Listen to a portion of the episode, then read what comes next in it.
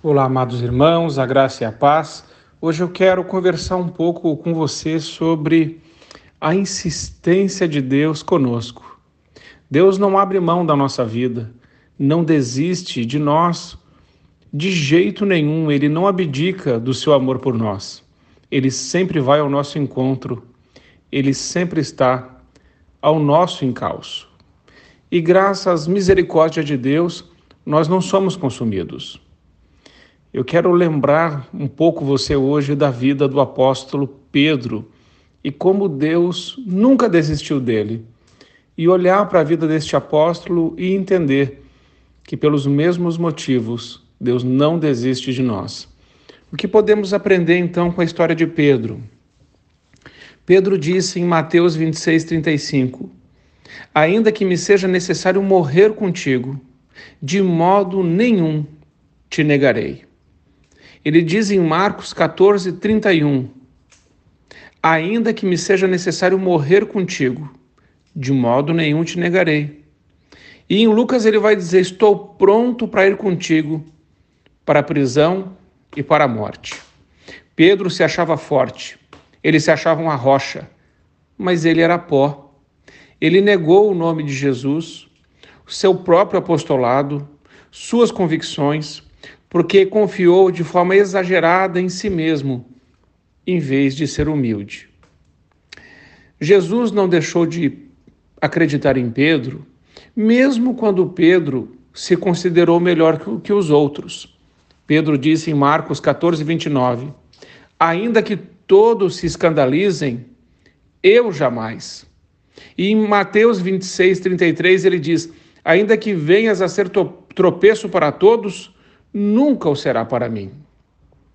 O que Pedro estava dizendo, na verdade, era: Olha, Jesus, os teus discípulos não são tão confiáveis, mas eu sou um homem experiente. A corda não rói do meu lado. Eu não vou te decepcionar. Eu aguento o tranco, eu aguento a parada. Eu não sou um homem de fraquejar. Pode contar comigo para o que der e vier quando os outros se acovardarem.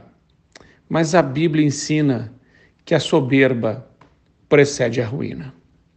Aprendemos que com Pedro, que mesmo quando nós cometemos o mesmo erro de Pedro, de nos acharmos melhor do que os outros, ou que poderemos dar uma resposta melhor que nossos irmãos, ter uma perspectiva incorreta de nós mesmos, mesmo quando cometemos esses erros. Jesus continua nos amando, continua acreditando em nós e confiando a nós a missão que ele deu a cada um de nós. É muito importante aprendermos isso com Pedro. Pedro errou nessa área e por causa deste erro, depois Pedro vai voltar a pescar e Jesus vai voltar de novo naquele mar para levá-lo a ser um pescador de homens. Erros que cometemos na nossa caminhada podem nos fazer voltar a lugares que Deus já nos havia tirado de lá.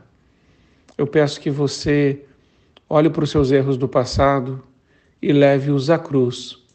E nunca permita que os erros que você cometeu te tirem do santo propósito de Deus.